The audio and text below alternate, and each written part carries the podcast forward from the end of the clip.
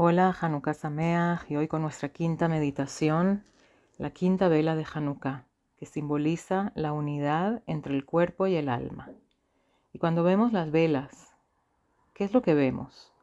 Vemos tres elementos básicos. Vemos la llama, la mecha y la cera o el aceite. El Santo Zohar explica que la mecha es similar al cuerpo la llama es análogo de la divina presencia que está posada sobre la cabeza. Y el aceite es eso lo que fusiona los dos juntos. El aceite permite que la llama pueda conectarse y mantenerse conectada con la mecha.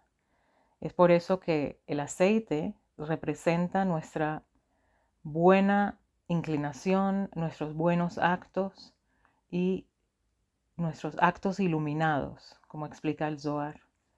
En otras palabras, la llama es la que sube y quiere ascender. Es como nuestra alma, que siempre quiere una realidad mayor y más elevada. La mecha es el cuerpo físico que gravita hacia la tierra, hacia abajo. Y el aceite o la cera son nuestras buenas acciones que ayudan a que haya una integración total entre el alma y el cuerpo. Para vivir una vida balanceada necesitamos armonizar y sintetizar el cuerpo y el alma. Como instintivamente tendemos a darle más atención al cuerpo, también tenemos que atender a nuestra alma.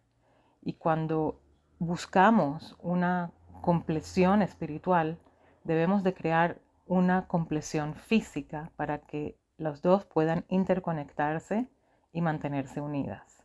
Una eh, de las enseñanzas hasídicas habla sobre esta verdad y dice que un pequeño hueco en el cuerpo puede causar un gran cuerpo en el alma.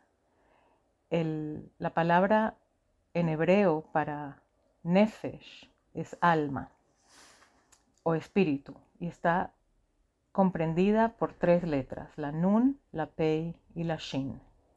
Estas mismas letras son acrónimo para Ner, que es, que es eh, vela, que es Ner, Psila y Shemen, que es la llama, la mecha y el aceite. Igual que la llama no puede manifestarse si no hay una mecha y no hay aceite, para poder manifestar nuestra alma debemos de conectarla con la fisicalidad de manera de buenas acciones. Esa es la manera de canalizar toda esta luz.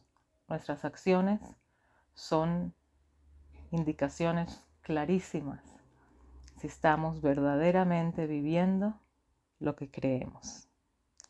Deseándonos que todos seamos la luz que ilumina a todo nuestro entorno, y podamos hacer brillar la luz infinita con la llegada de Mashiach. Hanukkah Sameach y nos vemos mañana.